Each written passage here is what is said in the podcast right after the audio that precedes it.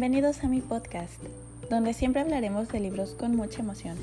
En esta ocasión voy a contarles sobre algunos de mis escritores favoritos, aquellos que no puedo dejar de leer, que me han enseñado a lo largo de sus historias a amar aún más la literatura, aquellos que me inspiran a seguir sus pasos y mucho más.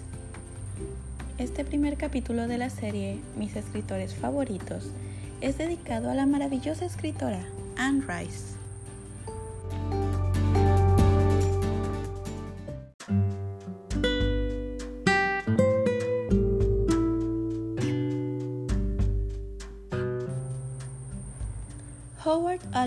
O'Ryan, mejor conocida como Anne Rice, nació un 4 de octubre de 1941 en Nueva Orleans, Luisiana, Estados Unidos. Howard Allen decidió desde muy pequeña cambiar su nombre a Anne. Perdió a su madre, quien falleció en 1956. Estudió filosofía y letras en la Universidad de San Francisco. En 1972 obtuvo su doctorado en escritura creativa. Se casó con Stan Rice, poeta y pintor, en 1961, con el cual tuvo dos hijos, Michelle en 1966, la cual murió de leucemia a los 5 años, y Christopher Rice en 1978, que actualmente es un famoso escritor, al igual que su madre.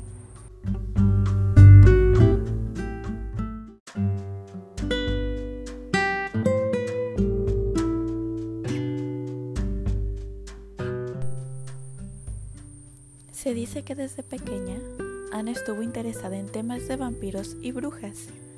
Sus historias van de temáticas góticas, religiosas y eróticas.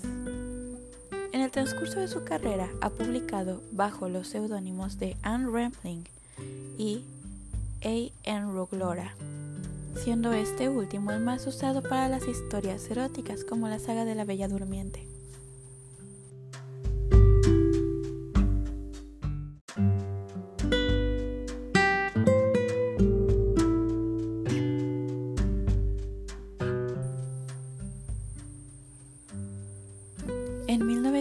1998 desgraciadamente se le diagnosticó diabetes mellitus cuando entró en un coma diabético, pero a partir de su tratamiento con insulina, Anne Rice ha sido activista invitando a la gente a realizarse exámenes para diagnosticar esta enfermedad. El sobrepeso y la depresión causada por la muerte de su esposo la llevó a pesar 115 kilos. Las consecuencias del sobrepeso la condujeron a una cirugía de bypass gástrico en 2003. 1998 también fue el año en que Rice se convirtió al cristianismo, lo cual pintó una línea divisoria entre sus trabajos realizados hasta este momento y los posteriores que se encargaron de reflejar la vida de Jesús. En 2008 publicó su biografía, donde habla sobre su educación católica, así como el retorno a su vieja fe, y en 2010 finalmente anunció su decisión final de salir del cristianismo.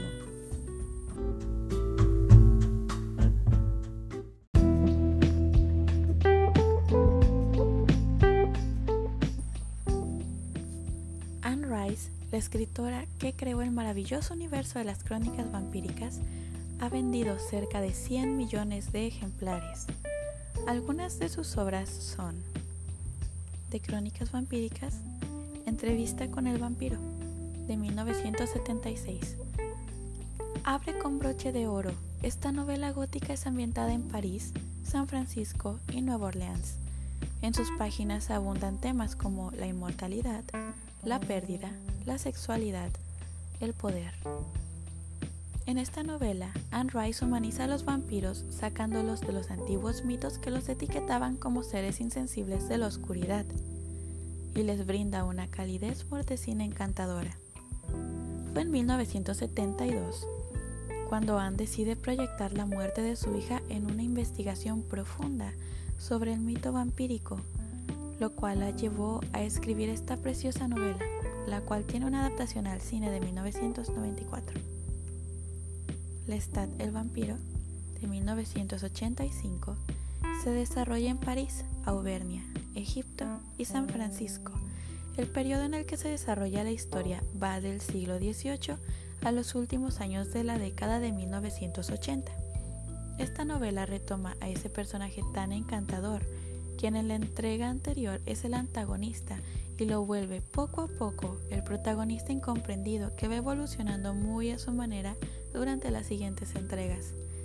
Es aquí también donde Anne empieza a dejar rastros para las demás historias, esos hilos que a través de los demás libros, poco a poco, tejiendo todo el universo de las crónicas vampíricas. Es aquí donde entra en acción Marius Romanus, el personaje que abre de par en par las puertas a todas las demás historias.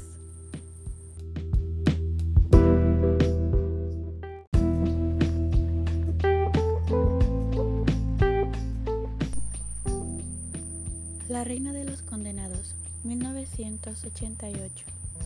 Se desarrolla en San Francisco, Sonoma, Egipto, Florida y Londres. En esta tercera novela se narran historias del antiguo Egipto que dan respuesta a las preguntas infinitas de los vampiros modernos que no entienden el porqué de la existencia de su raza. Siendo aquí cuando de alguna forma queda completamente expuesta la mitología vampírica, base de estas crónicas. Tiene una adaptación al cine también, la cual no es muy buena, y aunque no es de mis libros favoritos, ha sido de los más queridos por el público. El ladrón de cuerpos 1992. Es uno de los tomos que me falta conseguir, así que cuando lo lea con muchísimo gusto voy a traer una reseña. Memnoch el Diablo de 1995. Esta novela fue una de mis favoritas. Se pretende resolver el eterno dilema de si los vampiros son realmente criaturas del diablo. Hay una marcada cercanía con las creencias religiosas cristianas a las cuales la Stat debe enfrentarse. ¿Qué papel tiene Dios en todo esto y cómo juega el diablo?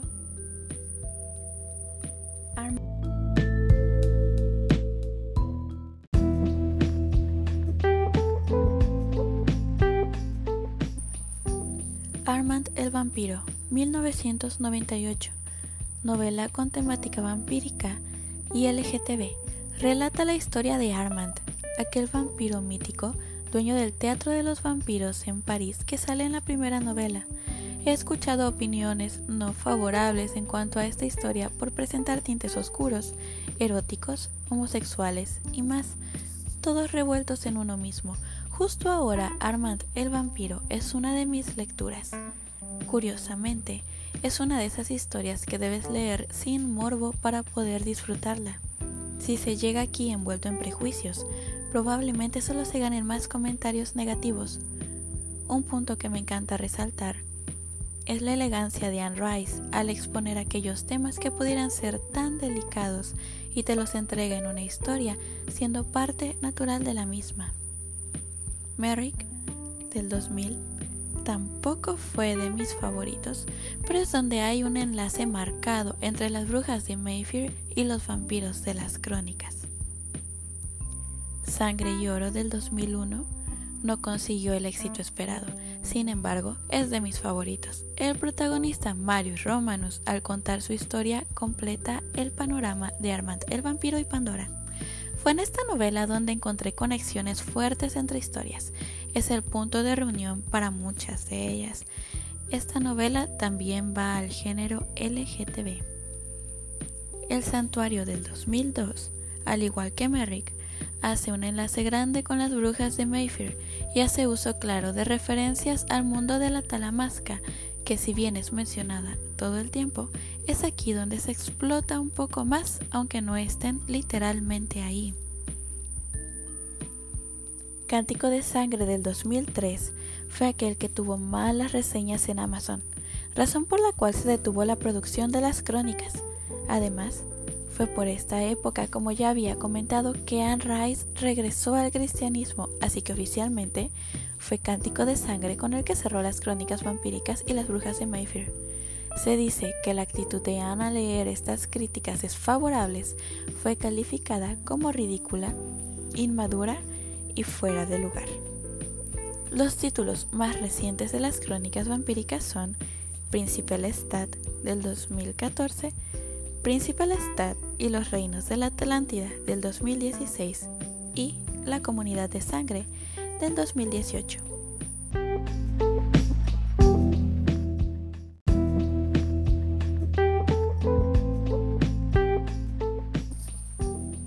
Nuevas historias de vampiros. Pandora, 1998. Es una novela de terror y literatura fantástica que presenta oficialmente a esta vampira que había estado haciendo breves apariciones en las crónicas. Por otro lado, Vittorio el vampiro de 1999 es una novela de terror gótico que aunque pertenece al mismo universo que se venía manejando, no aparecen los personajes acostumbrados. Esta es una historia completamente aparte.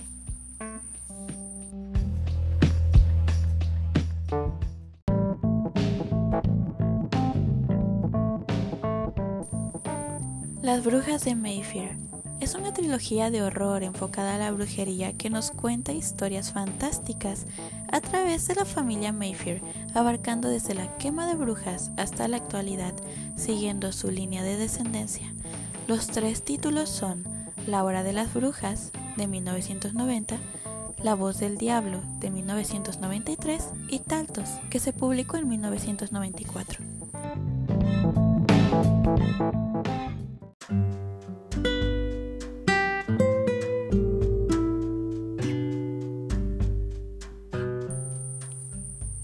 Títulos que pueden encontrar de Anne Rice son De Ramsés el Maldito, La momia o Ramsés el Maldito de 1989, el cual se menciona por primera vez en el segundo tomo de las crónicas vampíricas, Lestat el Vampiro.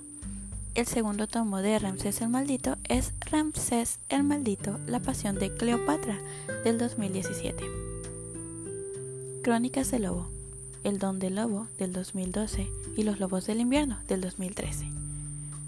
Crónicas Angélicas, La Hora del Ángel del 2009, La Prueba del Ángel 2010, El Mesías, El Niño Judío 2005, Camino a Canaá 2008.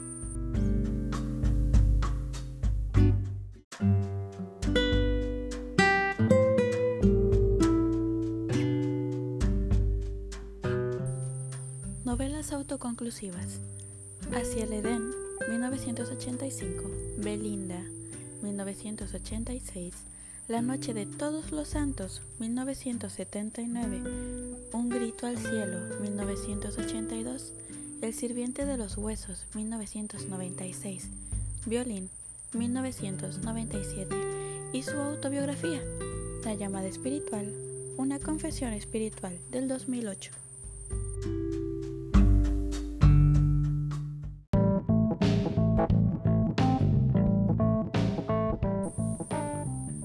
Por último hablemos de la saga La Bella Durmiente. En esta saga Rice realmente hizo lo que quiso, de ahí me llevé la gran lección. Escribe lo que se te dé la gana y hazlo bien.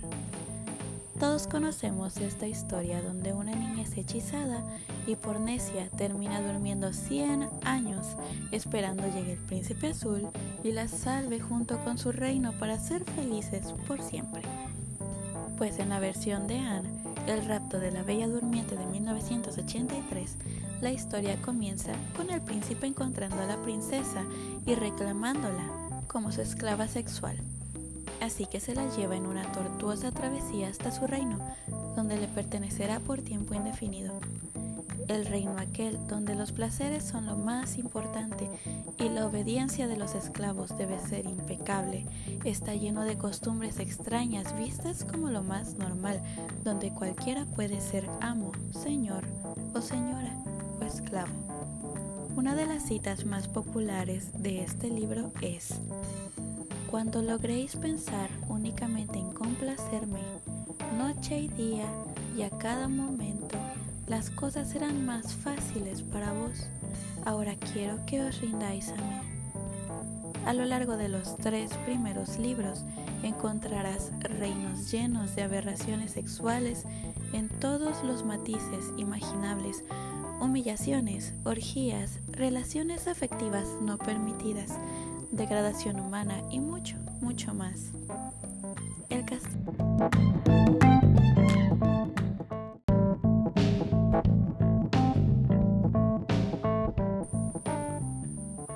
castigo de la Villa Durmiente de 1984 es el segundo título de esta saga, donde nos encontramos con el resultado del temido castigo y amenaza al que se tendrán que enfrentar los malos esclavos, pues se habían encontrado un pozo de humillación en la primera entrega, en esta ocasión podrán comenzar a pensar que no hay límite en la crueldad y la imaginación humana cuando se mezcla con abuso y un poco de poder. La liberación de la Bella Durmiente de 1985, calificada como ardiente y sugestiva, presenta un nuevo escenario donde habrá muchas más sorpresas de las que te pudiste imaginar al abrir el primer libro. Las reseñas coinciden al decir que este tercer libro, así como sus dos anteriores, deben ser sí o sí leídos por aquellos que gustan del género erótico en la literatura y por supuesto por los fans de la escritora. Sin duda, es de sus mejores trabajos.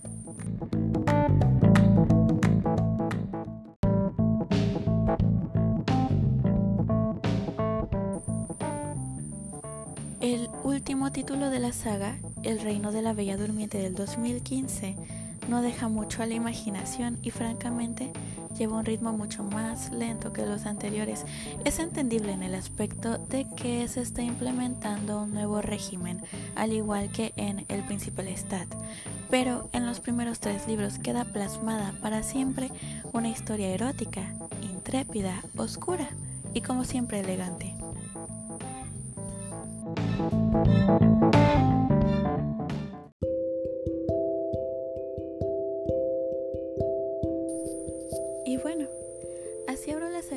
Temporada del podcast, en la cual les hablaré de distintos autores a los que suelo seguir. Muchas gracias y les invito a seguirme en mi Instagram, Libros de Leilani, donde también encontrarán contenido variado sobre mis lecturas.